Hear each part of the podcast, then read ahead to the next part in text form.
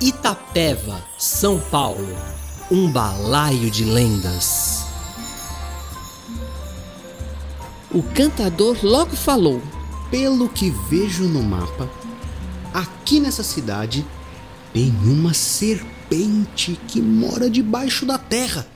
O grandão, preocupado, começou a perguntar: Como assim uma serpente? M -m -m Mesmo assim, vamos pousar?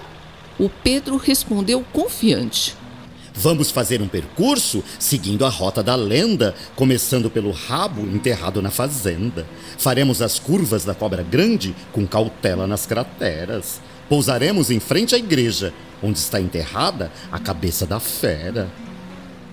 Voamos no percurso da serpente adormecida, com muito medo de fazer uma viagem só de ida. Mas, para nossa felicidade, assim que pousamos, conhecemos Dona Yuri, que abriu um balaio de lendas, deixando escapar causos da cidade. O grandão disse ofegante, ainda se recuperando da aventura. Visitar Itapeva nos deixa muito contente. Mas uma verdade vou falar. Nosso sonho é escapar da tal enorme serpente. A contadora Yuri foi logo avisando que a serpente estava dormindo e que, na verdade, todos deveriam era se preocupar com o lobisomem faminto. Ela contou que, em noite de lua cheia, bem ao escurecer, já se escutava seu uivo caçando o que comer. Escapou também do balaio outro causo de bambuzal mal assombrado mas esse fica na encosta do caminho onde mora Dona Tica. Ela jura ter visto duas bolas de fogo sair de dentro de um poço, voando bem devagarinho.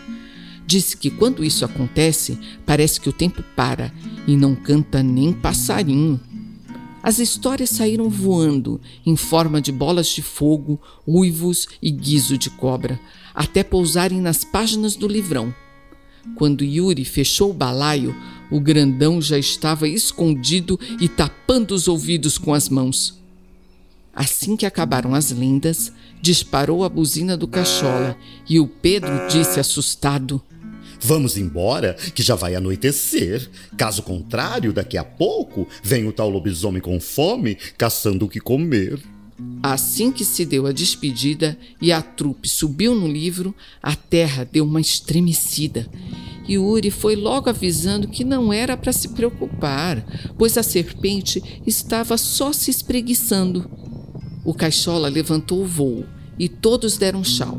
A flor, com um mapa na mão, guiou o caminho. Serpente gigante, cobra dorminhoca, mora no chão e quando se espreguiça faz aquele barulhão. Vamos contornar o Quênio Pirituba e cortar o caminho na Cachoeira do Palmito. Assim, conseguimos apreciar esse lugar tão bonito. Que o cantador concordou. Simbora, meu povo! Antes que a serpente comece a se espreguiçar de novo.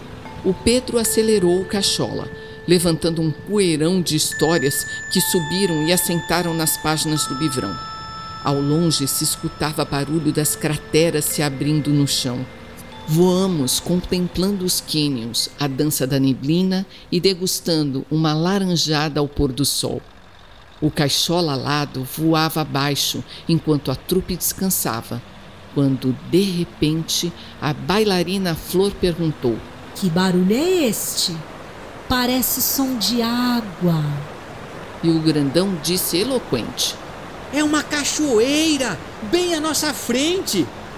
O cantador acrescentou empolgado: Tem outra aqui deste lado. E os três ao mesmo tempo: E tem uma terceira cachoeira aqui também! Foi quando Pedro anunciou: Trupe na escuta! Se preparem para o pouso! Vejo com meu binóculo que está escrito no tronco de uma árvore: Três cachoeiras. Bom dia, parceiros!